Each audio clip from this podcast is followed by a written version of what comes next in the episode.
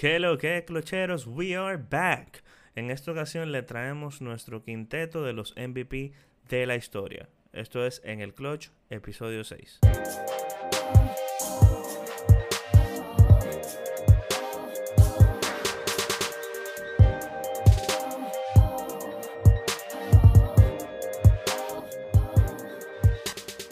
Señores, ¿qué lo que, qué lo que? Estamos aquí de nuevo. Eh, tu grupo de podcasteros favoritos. Saludo, Pedro. El grupo Aventura de los Podcasts. ¿Qué es lo que ustedes dicen? Oh, bien, manito. Todo bien, todo bien. La pregunta es, ¿quién es Romeo? No, no vamos a entrar en eso. No, está bien, Sí. está bien. Mejor vamos a decir que toditos somos Henry. Literal. literal. Yo creo que sí. Yo creo que sí. Literal. Señores, eh, hoy quiero que enganchemos con un tema de NBA porque ahora el primero de mayo algunos equipos reanudan sus entrenamientos. Eh, los equipos que pertenecen a los estados donde se levantó el, el curfew, el toque de queda. Entonces, aprovechando esa noticia, vamos a enganchar con el tema de hoy. Cosa, cosa que no suena muy injusta, porque equipos como por ejemplo eh, los Knicks de Nueva York, aunque sabemos obviamente las oportunidades que tienen, eh, esto les resta. De las pocas oportunidades que tenía, les resta porque van en desventaja, no van a poder empezar a entrenar tan rápido. Pero Yo creo que llega negativo la oportunidad Sí. de cosas. Ya ellos pasaron del 0% tiempo, al lado Yo negativo. creo que ellos tienen como 20 años de Sí, ventaja. pero ahora mismo también, Bueno, por ejemplo, en Filadelfia es el tercer estado más afectado. eh, Florida es uno de los estados más afectados también. Entonces hay que ver, tú sabes, cómo, cómo afecta a los equipos. No, y sobre todo, Ahí sí estaríamos hablando de dos equipos sobre muy importantes todo en la, en este la conferencia. año que los Knicks tenían una trayectoria impecable, iban rumbo a un campeonato, eh, esto le está afectando demasiado. Oye, pero, pero ta- tampoco hay que burlarse, Pedrito. Eh, Pedro, yo creo que los pocos fanáticos de los Knicks que quedaban nos acaban de... No, de a- a mí me la- Los gustaría fanáticos que le este quedan a los Knicks capítulo- son los mismos miembros del equipo y no escuchan este podcast. Ah, no, de verdad. A mí me gustaría que cuando este episodio salga y los fanáticos de los Knicks lo escuchen, si hay alguno escuchándolo, vayan a nuestro Instagram y acaben con Pedro. Por favor. Bienvenidos. Con bienvenidos Pedro específicamente. Si me quieren acabar, primero que hablen con resultados, porque los Knicks están... Bueno, Pero en verdad, Sí, hablando de, de lo que decía Sánchez, a mí se me parece un poco injusto en el sentido de que no solo por los equipos, sino de que hay jugadores eh, que ni siquiera tienen una cancha en su casa. O sea, que Sí. no están practicando tiro, no tienen forma de. Exacto, no tienen forma de cómo mantener ese... Tienen piscina, tienen sauna, cancha de tenis, de racquetball. ¿Sabes que a mí, a mí me pasa eso mismo? Que yo tampoco tengo cancha. Sí, en mi no, no, casa, entonces claro. Es, un- es una situación muy, muy difícil para algunos jugadores. Los tigres tienen su casa y dentro de su casa hay una casa para los invitados. y Eh, no tienen exacto, una maldita es- cancha. es- exactamente, exactamente. Entonces, nada, o sea que en verdad eso sí es un, poquito injusto para el que no pueda reanudar su entrenamiento. Pero básicamente el, tema que quería tratar con ustedes hoy es el siguiente. Vamos a dejar los MVPs des- de, que existe la liga eh, por posición. Vamos a seleccionar el mejor MVP de cada una de las posiciones. Lo que significa que al final vamos a quedar con un quinteto hecho eh, conformado por los mejores MVP según la humilde opinión de nosotros. Que usted puede o no puede estar de acuerdo con nosotros, pero no deja de ser nuestra opinión. Les exhortamos a que abran su propio podcast también Exacto. y emitan sus opiniones. O comenten en el Instagram de nosotros. Y. Y acaben y díganos. Exacto. Bueno, no Pero si, si, si van a emitir un comentario, si después. van a emitir un comentario, tienen que justificarlo y tienen que dar su, su quinteto. Para que entonces podamos, podamos debatir. Sí, que no pase como pasó con el top Sí, pero hay 10. que darle su shout out a lo que nos comentaron. Hubo algunos que comentaron eh, y, y dijeron con lo que no estaban de acuerdo. Le invitamos a los demás que también comenten, digan con lo que están de acuerdo, lo que no están de acuerdo y emitan su propio juicio de valor. No, y real- y real- Acep- Aceptamos sugerencias. Realmente, señores, nosotros lo que queremos es eso, que ustedes no necesariamente estén de acuerdo con nosotros, pero cuando hagan sus comentarios, lo digan con base y fundamento, no lo digan simplemente porque soy fanático de LeBron y tienen que poner LeBron. ¿Entiendes? Vamos a hacerlo con Toca base y fundamento. Dile, Pedro. Ya como que están saliendo las banderas aquí. Ustedes suenan. ¿Pero qué equipo es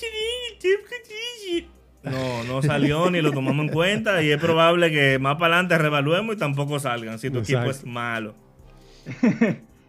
No, y al final del día nosotros aceptamos eh, eh, sugerencias. No es que le vamos a hacer caso a todas y probablemente eso no vaya a cambiar nuestros rankings. Que consta en Pero- acta. Yo todavía no estoy muy conforme con el ranking que hicimos en el episodio anterior. así que para que ustedes sepan que Bueno, los haga- tres. suba usted a su red personal, Sí. Tú suba lo que- usted tú lo que su me ranking. acuerdas a, tú me acuerdas a Manolo, a Manolo en el Mañanero. Tú lo que andas buscando es like. Eh. El, el populista del grupo. Sí, sí, sí, el populista. del grupo, Reynel.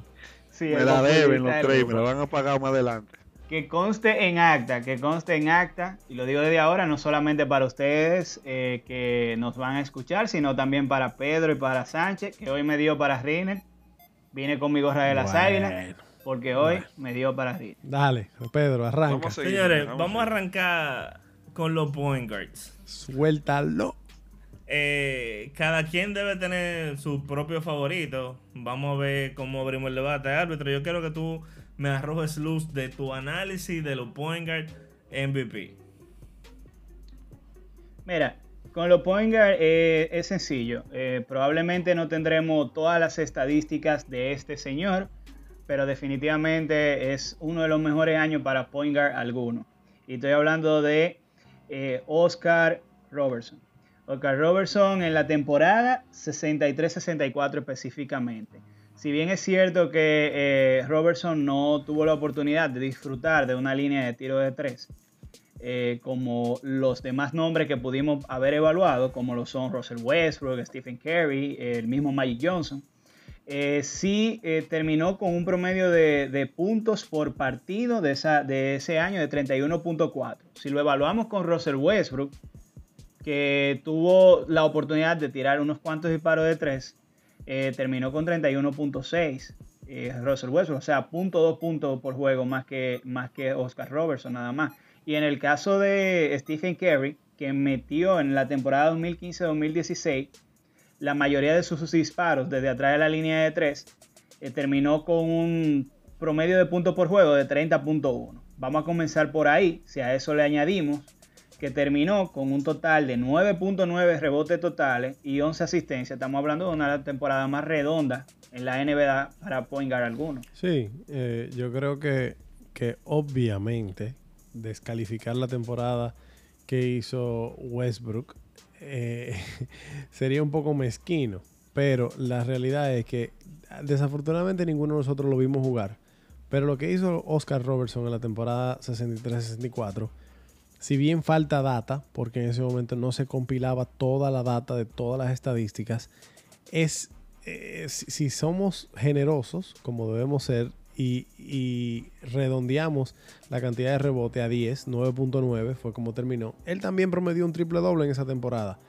Y si a eso tú le sumas el, el porcentaje de campo eh, y otras estadísticas, realmente la temporada de él en ese MVP, en el 63-64, fue más redonda que la de Russell Westbrook. Y, ta- y también si tú sumas eso, la cantidad de minutos jugados promedio por partido, el tipo no descansaba. O sea, tomaba agua cuando pedían tiempo. En, Él en no- tres de no los cuatro cuartos. En el, en el Exacto. último cuarto, él mandaba gente a dar falta para beber Eh, agua. eh, exactamente, exactamente. Sí, Entonces, sí. eh, yo creo que también en esa época, y yo siempre lo digo, yo soy muy, muy, muy apoyador del tema de que en esa época no había tecnología, señores. O sea, si tú a ese hombre le ponías los tenis que usa Russell Westbrook, le pone el jersey que usa Russell Westbrook, que pesa quizá la mitad de lo que pesaba en esa época, son mucho más ergonómicos, eh, favorecen más al jugador, la cancha, No, eh, y la vete un pelota. paso más allá, loco. Hasta el acceso a la terapia de, de- medicina, loco. Al análisis de, de data. recuperación. Yo, yo me voy a ir un poquito más lejos. Me voy a ir un poquito más lejos. Antes esos jugadores, la mayoría tenían que viajar en un autobús. No había comodidad. Los tigres en dos No están en cualquier lado en del esa mundo. época. Entonces, Desde para el- mí del es mucho más, o sea, tiene mucho más mérito si tú comparas manzana con manzana en esa época sin la- las facilidades que tienen ahora mismo y tú tienes temporada muy parecida. Óyeme, el mérito de, de- de los jugadores del 60 y pico es mucho más que la de ahora. O sea, pues no hay quien, yo no creo que haya alguien que pueda debatirme eso. Fíjate, él también anotó 840 puntos. Eh, perdón, eh, de, de 1740 que intentó, anotó 840 disparos.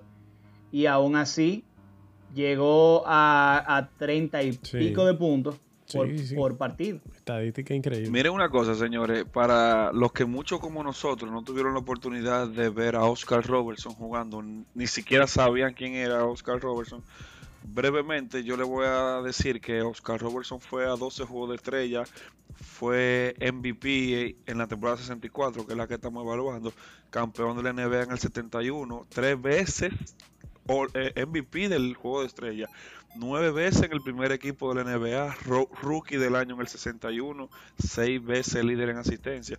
Y al igual que mis compañeros, yo estoy de acuerdo, la mejor temporada para un point guard que ha ganado el MVP es la de Oscar Robertson del 63-64, a pesar de que uno hubiese querido que sea un jugador que uno haya visto jugando como Curry o Westbrook o Derrick Rose, Sí. pero no, señores, Oscar Robertson fue el mejor point guard que ha ganado. Y yo creo que algo, un, un- quizá un intangible, eh, no sé si, tú sabes, dime árbitro, ¿cuánto medía Oscar Robertson de altura? Eh, podríamos 6'5", buscarlo 6'5". bastante 6'5". Ok, rápido. entonces, el tipo 6'5", medía sí. 6'5". En un tiempo donde los jugadores que predominaban, eh, porque históricamente eso, eso vino a cambiar no hace tantísimo Medían tiempo. 7 pies. Exactamente, eran los jugadores altos. Sí. Estamos hablando de un tipo que medía 6'5", es mucho más alto que todos nosotros, Sí, sí, pero claro. para la liga era un tipo bajito y miren los números que estaba dando. Sí, yo, yo recuerdo viendo ahora el documental de, de, de- ¿cómo, ¿cómo se llama el documental de, Michael Jordan? Eh, The Last Dance. The The Last Dance. Dance. Viendo, viendo el The primer capítulo de The Last Dance, eh, ellos en ese momento, el comentario alusivo a Jordan cuando debutó, que hacía la mayoría, decían, bueno, él no tiene siete pies, pero tal cosa. O sea, en ese momento tener Exacto. menos de siete pies, ya de por sí de un entrada, pecado capital. eh, sí, sí, o sea, tú, tú, tú no estabas calificado para esta liga. Tú estabas de gratis en la liga. Entonces, Y me voy un poquito más lejos, ¿eh? Él jugó al lado de jugadores como en, en épocas similares a la de Will Chamberlain, eh, Karim. Sí. O sea, estamos hablando de tipos de más de 7 de, de siete pies o más, o cercano a los 7 pies, y que obviamente cuando tú jugabas contra ellos, La no te iban de a dejar un, centros. repo- un rebote disponible. Y promedió en ese 9.9. entonces no existía semicírculo en la, en la liga. Lo que quiere decir Correcto. que los jugadores Tampoco. bajitos también estaban en más desventaja. Correcto. Y que él lograra eso loco, tiene demasiado peso. No, miren, miren una cosa, señores. Eso, eh, ese comentario que hacía el árbitro. En, la, en los años 60, ningún jugador que se llamara diferente a Bill Russell, Will Chamberlain o en esta ocasión Oscar Robertson ganó MVP en esos 10 años. Míralo ahí. Entonces, eso te dice, eso te dice a ti siendo- qué tan bueno era el tipo claro. para quitarle siendo un el único MVP en su esos posición jugadores. de esos tres que tú mencionaste. Pero nada, señores. Es correcto. Siguiendo, vamos a pasar con un debate, no tan debate. Vámonos con los guard. Eh, creo que ni siquiera hay mucho que decir. Tú Para dices con Jordan. Nos fuimos con Jordan, es que tú dices. ok. Eh, exacto, Jordan. Puede ser que estemos diferentes en los años que cogimos. En mi opinión, eh, yo me voy con Jordan 95-96 por los porcentajes de tiro. Ese, ese año Jordan eh, promedió 38 minutos por juego, 30 puntos, 6.6 eh, rebotes, 4.3 asistencias, 2.2 robos. Y de campo tiró 50%, de tiro de 3 43 y de la línea de tiro libre 83%. Lo que quiere decir, o sea, en números, numbers wise, fue su mejor temporada a nivel de porcentaje. Por eso yo elijo el Jordan de 95-96. Eh, ustedes dirán si ustedes están de acuerdo o no están de acuerdo conmigo. Árbitro, dale. Mira, yo no estoy de acuerdo con ese año, yo me quedo con el año 87-88, pero antes de entrar a mi análisis, haciendo un análisis estadístico de todos los guard que ganaron el, el- el MVP, los cinco años de Jordan en MVP son mejores que cualquiera de los otros guard que hay en Eso, la liga. eso, eso, eso es un chiste. O sea, así te dice a ti si, la, si el debate era No, no Jordan o debate. algún Ahí otro. no hay o sea, no, no hay forma, no hay forma. Eh, lo siento los fanáticos de Kobe Bryant, pero no, no hay En paz descanse, por cierto. eh, sí, exacto. En el caso de Jordan del 87-88, sí, Pedro eh, tuvo peor eh, porcentaje de tiro de 3, muy por debajo, 13%, pero aún con ese porcentaje de tiro de 3 que tuvo Jordan de 13% en ese año, tuvo 5 puntos casi más que, más que el Jordan del 95. que era el que tú mencionabas, el del 95-96. O sea, 35 puntos contra 30.4. Los porcentajes de tiro de campo eh, bastante similares, pero todavía por encima el del 87-88, 54 contra 50. Y los tiros libres fueron más o menos igual, 84 contra 83. Eh, sí, el Jordan del 95-96 tuvo más rebote, eh, tuvo menos pérdidas, pero fue mejor en asistencias, robo y bloqueo. O sea que yo creo que el del 87-88 personalmente eh, fue mejor. Aun cuando quizás completo, el 95-96 en general fue un, muy, un año muy completo. yo le doy un poco más de mérito también por el tema de la edad. O sea, el Jordan 95-96, estamos hablando de un Jordan más adulto, eh, viejos, entre comillas, si se puede decir. Y aún así estaba dando los números que estaba dando. Entonces, al final, eh, eso para mí también pesó en mi comparación. Bueno, sí, sí, si vamos a decir lo de la edad por la madurez, también hay que añadirle mérito a la 87-88 por la novatada, vamos a decir. O sea, era un jugador que tenía creo que dos años que lo habían firmado, dos o tres años que lo había firmado, eh, que lo había drafteado los Bulls, eh, y todavía era un jugador, o sea, crudo. En la NBA, un jugador que tiene dos años, tres años, todavía se considera un jugador crudo, eh, que no ha madurado, un jugador ya con 5, 6, 7 años en la liga, se considera un jugador más maduro. Entonces, para mí que la 87-88 haya registrado los números que dio Michael Jeffrey Jordan, o sea, yo no creo que, haya mucho debate de que esa es indiscutiblemente la mejor temporada eh, dentro de los MVP que ganó él para destacar.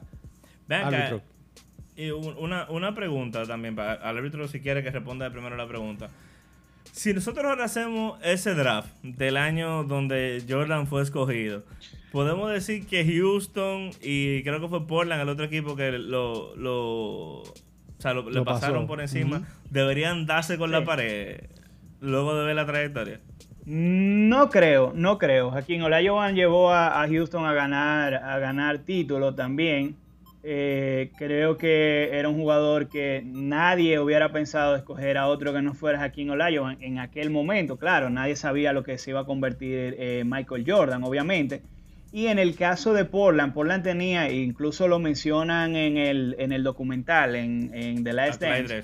Eh, Portland tenía a Clyde Dressler. O sea, tú tener a Clyde Dressler no necesitas, en, en teoría, a Jordan, porque tiene un jugador de habilidades similares, ¿entiendes? Entonces yo creo que eh, sí quizás Houston hubiera elegido a, Jordan, pero tampoco fue que hizo una mala escogencia eh, llevándose a Karim. A Hakim Olajuwon. también yo creo, yo creo, corríjanme ustedes que saben más de básquetbol que yo, que en esa época el tema de los drafts era diferente a hoy. O sea, los drafts en, en esa época por ejemplo, un equipo andaba buscando un centro, vamos a decir, que era la posición que en esa época predominaba. Jugadores como, como Jordan en su posición de, shooting guard no necesariamente era una prioridad para los equipos. Entonces, eh, él, si bien traía un, o sea, había mostrado que tenía un futuro muy bueno desde que estaba en, en los colegiales, o en la universidad, mejor dicho, eh, no creo que haya sido una prioridad en la liga en ese momento. Lo que pasa es que hubo, hubo alguien, un scout, que lo vio y dijo, espérate, este muchacho es, o sea, e, este es el que hay que coger en primera ronda. Y por eso salió en el número 3 del draft. Bueno, Pedro, entonces vamos a seguir con, vamos a seguir con la próxima posición. Bien, eh, siguiendo con el debate, señores, nos fuimos en esta vuelta con los tres, los small forward. Eh, aquí no podemos echar mucha gente en contra, mucha gente a favor. Nos ponemos los guantes. Eh, creo que el debate final está entre Larry Bird y LeBron James. Entonces, árbitro, dame datos. Sería el Larry Bird 84-85, LeBron me voy más con la temporada 2008-2009 y con esa es la que me voy a quedar. Realmente me quedo con LeBron. No, que conste, no soy fanático de LeBron, no soy LeBronista distinto a lo que le quiera decir. Eso es nuevo ahora, eh, yo, creo que yo me acuerdo de ti celebrando cuando Miami ganó. Yo me acuerdo Lakers hater, Lakers hater. Mi, odio por los Lakers mi odio por los Lakers es más grande que lo que era mi amor por, por LeBron, así que me quedé dándole la guerra a LeBron en, estas temporadas. Eh, nada. No lo sé, Rick. Parece falso. Nada, en el caso de Larry Bird, creo que en cuanto a porcentajes de disparos, queda eh, por encima de LeBron, principalmente eh, tiro de campo global, aunque en la línea de tiro de tres, eh, un poquito mejor. digo, no, ahí es que está la diferencia grande en la línea de tiro de tres, donde sí sale más parejo de cuando sacamos solamente los disparos de dos. En el caso de los puntos por juego, 25.8 contra 28.4 a favor de LeBron. Eh, pero después de ahí, básicamente lo que es robo, eh, rebotes y asistencia por juego, ahí sí queda mejor LeBron, pero en rebotes, robos y, y turnover sale muy parecido también en la, bola perdida. Ahora, cuando nos vamos a, a las 100 posesiones, ahí entonces LeBron en las estadísticas que sale ganando, como por ejemplo las asistencias, eh, le lleva todavía más, en 8.5 eh, contra 10.8. Y en los rebotes también eh, se pone más parejo. O sea, en la que le lleva la River se pone un poquito más parejo. Y en la de, y en la de que gana LeBron en punto por juego, entonces le, se pareja más la cosa. se aleja más la cosa. Creo que las 100 posiciones, posesiones, en este caso es un poquito más justo para evaluar eh, temporada contra temporada de estos jugadores. Yo te voy a decir algo, árbitro. Mira, yo hubiese querido ser, tú sabes, súper imparcial y demás y objetivo, pero yo me fui con, con Larry Bird porque a mí LeBron como jugador, en cuanto a su persona, no me cae bien. O sea, para mí es un tipo que es demasiado emocional. Eh, yo, yo no creo que un... Yo soy de lo que creo que los deportistas deben ser fríos. Deben ser personas sin, sin emociones, sin sentimientos. O sea, armas letales. Y en ese sentido, yo creo que la River va más de la mano con el tipo de jugador que a mí me gusta. Entonces. Espérate, porque la River no es que es frío. La River es que no tiene sazón, no tiene sabor. Es una tallota. lo pasa es que Sin cocinar. no, deja, no deja salir sus emociones. Entonces LeBron en otra parte sí deja salir mucho sus emociones. Él vive de sus emociones. Entonces. Está menstruando constantemente. sí, eso hace que en algunas ocasiones eso le haya jugado en contra. Eh, a diferencia de la River, que siempre lo veíamos un jugador, por lo menos en los videos que hemos visto, porque ninguno lo vimos jugando en vivo, pero en los videos se veía un jugador muy ecuánime y sus estadísticas también van de la mano. Son súper llanas, súper lineal. Entonces, para mí, ese tipo de jugador va más, de la, más con la persona que, yo entiendo que debe tener un jugador de deporte, aparte de que LeBron me cae mal. Lo escucharon aquí primero, señores. Sánchez se va con la River porque le cae mal LeBron. Le cae mal. Yo invito a los invité ahorita a los fanáticos de los Knicks que atacaran a Pedro. Entonces los lovers, y ustedes saben lo que tienen que hacer, vayan a nuestro Instagram y ataquen a Sánchez. Ahora, no es que tú estás muy lejos de ser un hater de LeBron, ¿eh? Rinel, enséñame la otra cara de la moneda. Ok, árbitro, te fuiste con LeBron, te felicito. Yo me voy con Larry Bird. Eh, realmente voy muy de, acuerdo con lo que dijo Sánchez. Sí, sí, espérate, espérate. Quítate la chaqueta primero, ¿eh? Que sabemos de quién tú eres fanático, ¿eh? Sí, lo tuyo es peor que lo mío. Sí, pero mira qué pasa, señores. Un jugador que fue MVP tres veces, pero me voy a enfocar en la temporada 84-85, donde él, comparándola con la de LeBron 2009-2010, jugó más minutos que LeBron. LeBron metió 30 puntos por juego, pero Larry Bird metió 29. No es como que hubo una diferencia abismal. Larry Bird tuvo más rebote, LeBron tuvo más asistencia, es cierto, pero empataron en los, en los robos de balones la River tuvo más bloqueo, tuvo mejor porcentaje de tiro de campo, tuvo mejor porcentaje de tiro de tres, tuvo mejor porcentaje de desde la línea de tiro libre y yo entiendo que el mejor small forward que ha ganado un MVP es la River. Bueno.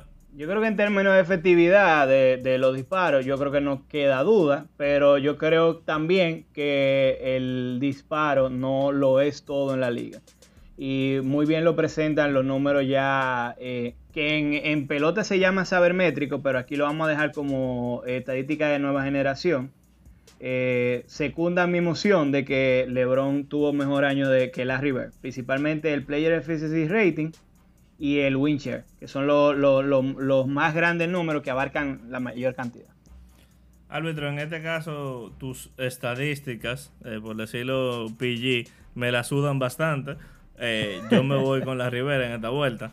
Eh, porque entiendo que, bueno, primero estoy de acuerdo con lo que dijo Sánchez en el sentido de que LeBron quizá es muy emocional, muy pasional. Eso es algo que le puedo jugar a favor, pero le puedo jugar en contra en algún momento. Eh, pero también entiendo que la River es uno de los mejores tiradores que ha pasado por la liga. Eh, y sus números realmente son más... Eh, ¿Cómo ponértelo? ¿Qué palabra puedo utilizar? Bueno, sus porcentajes son mejores que los de LeBron. Yo me guío mucho por los porcentajes. LeBron quizá lo supera un poco en, en lo que es field goals, pero si te vas de ahí a los tiros de tres y los tiros libres, eh, la River fue más, fue más constante, jugando más minutos y promediando también más puntos eh, y más rebotes. Entonces, no sé, entiendo que la River es mi caballo en esta vuelta. Y fue campeón ese año. Gracias. Broche de oro ahí. Seguimos con lo próximo. Nos fuimos con los cuatro, señores. Power Forward. Eh, aquí hay un debate bastante interesante y puede ser que todos estemos de acuerdo o todos tengamos uno diferente. Yo no quiero ser el primero para que no me critiquen, así que árbitro, dale tú adelante. Mira, en este caso sí no me voy, sí que no me voy con LeBron, porque LeBron también aparece en esta lista. ¿Por qué, árbitro? En el 2012-2013, ya jugando con Miami, eh, LeBron llegó a jugar prácticamente el 80% de sus minutos en cancha en la posición 4. Eh, me parece, si no me equivoco, si la memoria no me falla, hubo un asuntito ahí con Bosch en un momento. Entonces estuvo jugando más minutos en la posición 4 que en la 3. Yo creo que ese fue el año que Bosch tuvo problemas de arritmia en el corazón. Creo que sí. Un tema si, no, si, no, me equivoco, sí. Esa fue una de, las últimas temporadas de LeBron en Miami también. Eh, nada, yo igual, eh, LeBron no es mi favorito, vuelvo y lo digo. Eh, mi favorito mm. es Kevin Garnett. Kevin Garnett de la temporada 2003-2004. Yo me quedo con KG porque fueron los números quizás más completos de los power forward que vi. Sí, hay un tal Giannis Antetokounmpo que tuvo una temporada abismal el año pasado. Eh, aparece el favorito de, Pedro, Tim Duncan. No, no, no, no, no condiciona a la gente, no condiciona a la gente, de su opinión y déjeme lo mío a mí. Sí, porque tú sabes que a él le encanta hacer eso. Oh, a él le encanta meter al otro. Pero ¿cuál es tu jugador favorito? Que cumple años. Tim Duncan, sí o no? cumple años hoy. Le mandamos felicitaciones al mejor 4 que ha jugado el NBA. Eso va a Ahí sí estamos de acuerdo. Ahí sí estamos de acuerdo de que, de que Tim Duncan, eh, eh, no hay, por lo menos que yo haya visto, no hay un 4 mejor que Duncan. Pero estamos hablando temporada. Estamos hablando temporada. Una sola temporada y por eso me quedo con Garnett. No te, no te dejes sugestionar de Pedro. Nada, eh, Garnett tuvo 13.9 rebotes por juego totales. 10.9 defensivo, pero 3 ofensivo, lo cual es una buena cantidad. 5 asistencias, dentro de lo que yo tenía quizás el más bajito, pero Tim Duncan no llegó a, 4, eh, ni siquiera en, el, en, su mejor año, 2001-2002. 1.5 rebotes, lo cual es una muy buena cantidad, 2.2 bloqueos y apenas 2.6 pérdida de balón. 1.5 eh, robo de balón. Exacto, 1.5 robo y 2.2 bloqueos. Entonces yo creo que sí, que, y, ah, y el rating defensivo más bajito de lo que, de lo que tenía seleccionado aquí, un 92 de rating defensivo, lo cual es muy bajo, aunque también tiene que ver mucho con, el equipo en el que jugaba. Eh, yo creo que sí, que Kevin Garnett es mi favorito. Eh, por ahí pueden elegir a LeBron James o a Tim Duncan, pero yo me quedo con Garnett. Ok, Sánchez, dame tu opinión, por favor. Pero, pero espérate, porque yo creo que estamos pasando por alto a un tal Bob McAdoo. Creo que, que se pronuncia el, apellido del McAdoo. Sí, McAdoo. McAdoo. McAdoo. Que sale, o sea, yo no conozco ese jugador, nunca lo vi jugar, primera vez que leo su nombre, pero viendo las estadísticas aquí, es un caballero que promediaba 35 puntos por partido versus Kevin Garnett 24 puntos por partido. Jugó 40 y, 43 eh, minutos en promedio, 82 partidos en esa temporada que salió MVP en el 74-75. Eh, promedió 14 rebotes igual, al igual que Kevin Garnett. Entonces, no sé, como que tú estás mencionando a Tim Duncan, Kevin Garnett, como que ahí es donde está la discusión, pero que no se te olvide eh, ese, ese jugador. Bob sí, Bob McAdoo también hizo mi, mi, shortlist. Eh, lo que pasa es que eh, Bob McAdoo dependió mucho del disparo de, de, la línea de tiros libres. O sea, 641 disparos, perdón, 796 disparos, de los cuales muy certero, anotó 641. Eh, y tuvo 2.138 intentos, eh, intentos de tiro de campo. O sea, 1.500 y pico de puntos de disparos acertados. ¿Y por qué eh, para ti algo negativo que él haya dependido tanto de la línea? Si él dependía mucho de la línea, era porque él era tan efectivo que le estaban dando falta.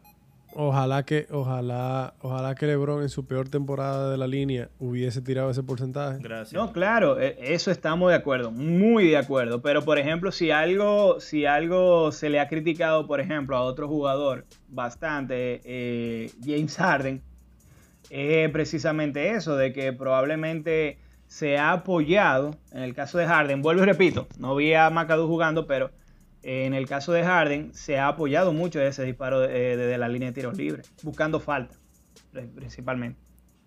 Yo, en mi opinión, yo veo la, capacidad de un jugador de ir a la línea como algo positivo, porque quiere decir o que es muy efectivo a la hora de tirar y la gente prefiere darle el chance de que lo meta de la línea, o en el caso de Harden, tiene tantas armas ofensivas que realmente eh, él llega a la línea porque él provoca el hecho de, de, que le den la falta. Pero nada, no, no volvamos al tema de Harden. En mi opinión, mi mejor 4 MVP, Tim Duncan.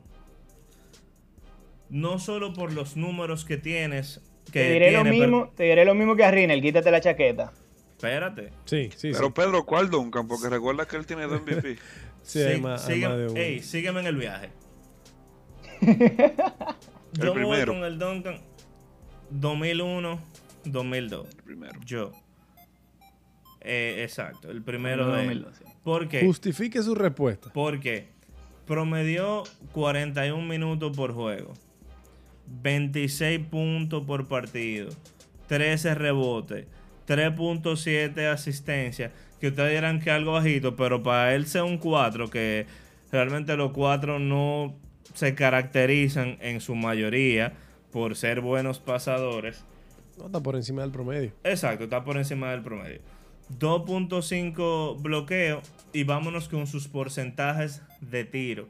51% de tiro de campo, 80% eh, de la línea de tiros libres. No voy a entrar mucho en el tema de los tiros de tres porque realmente los cuatro tampoco se especializan en, ser tiradores. Pero estamos hablando de que, o sea, eso es una temporada de ensueño para cualquier jugador. Súmale a eso el hecho de que Tim Duncan, como bien hacía la mención al principio, es el mejor cuatro que ha jugado en la historia de la liga. entiendo que por eso tiene el mérito de en su en uno de los años que quedó como MVP queda en mi top como el mejor cuatro de la liga.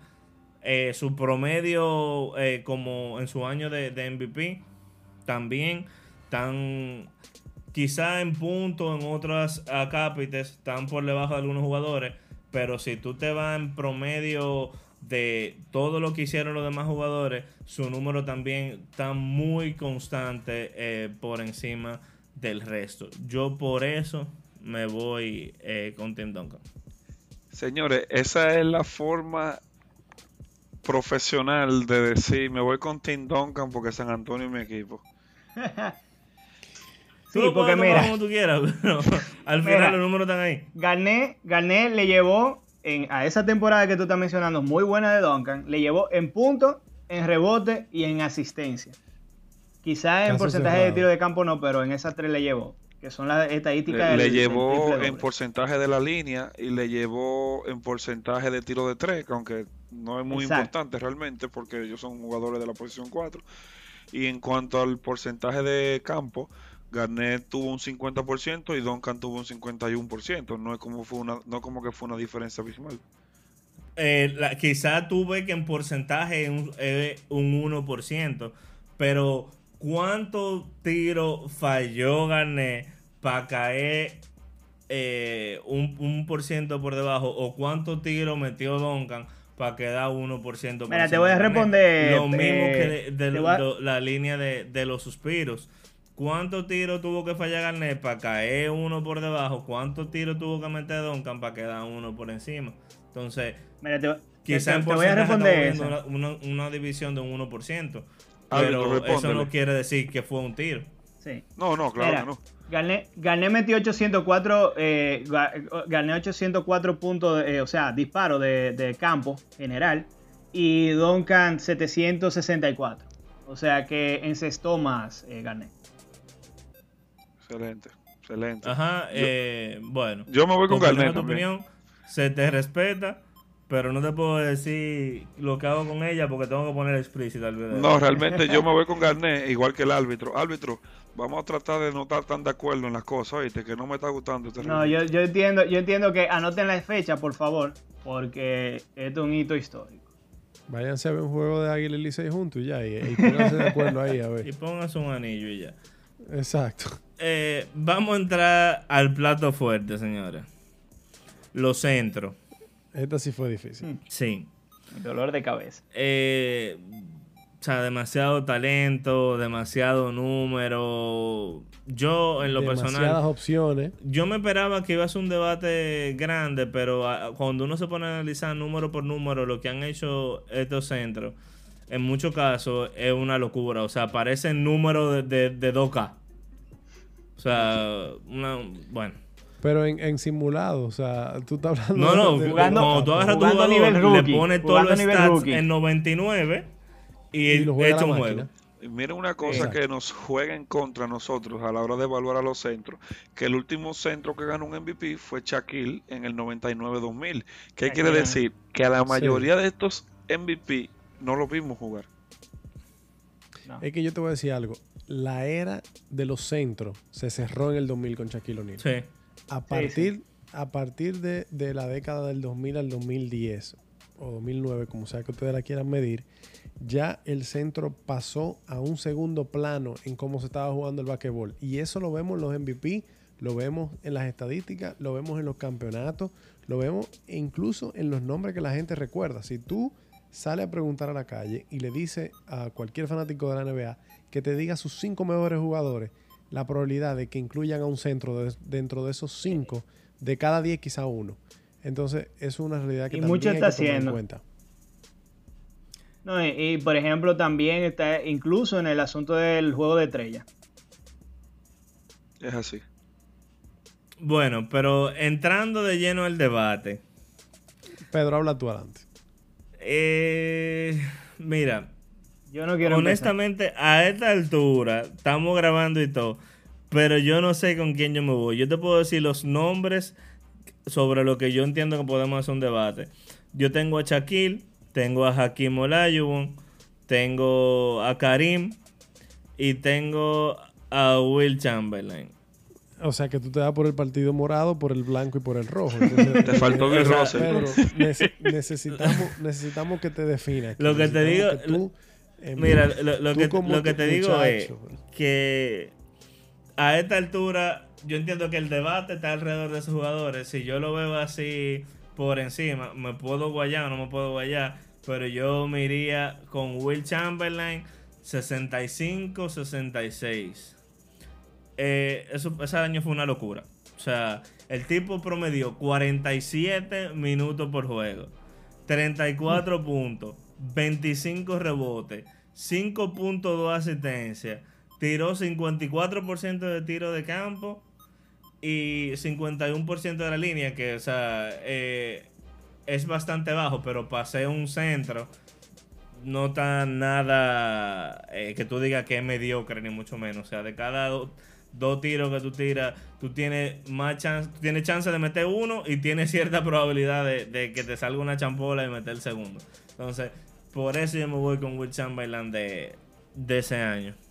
Mira, yo no te voy a argumentar el nombre, pero te voy a argumentar la temporada. Yo creo que la 59-60 Esa era mi segunda eh, opción. tiene, tiene números más sorprendentes. ¿Por qué? Te voy, a, te voy a decir por qué. Yo creo que en el único registro, en los únicos dos registros, perdón, donde le gana la temporada que tú mencionaste, la, la 65-66, son en, en porcentaje de asistencia, perdón, en asistencia por juego y en porcentaje de tiro de campo. Y en la Pero- línea. Ah, no, en la línea no.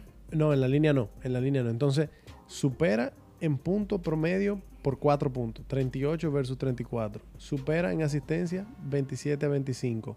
Y supera Rebote, en porcentaje rebote. de tiro de... Ah, perdón, rebote. Y supera también en porcentaje de la línea. Entonces, un, un- un centro es un jugador de mucho contacto, por ende va mucho a la línea.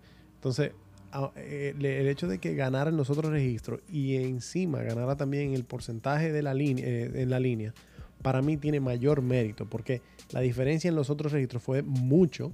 eh, fueron cuatro puntos en los porcentajes de puntos y en rebote también.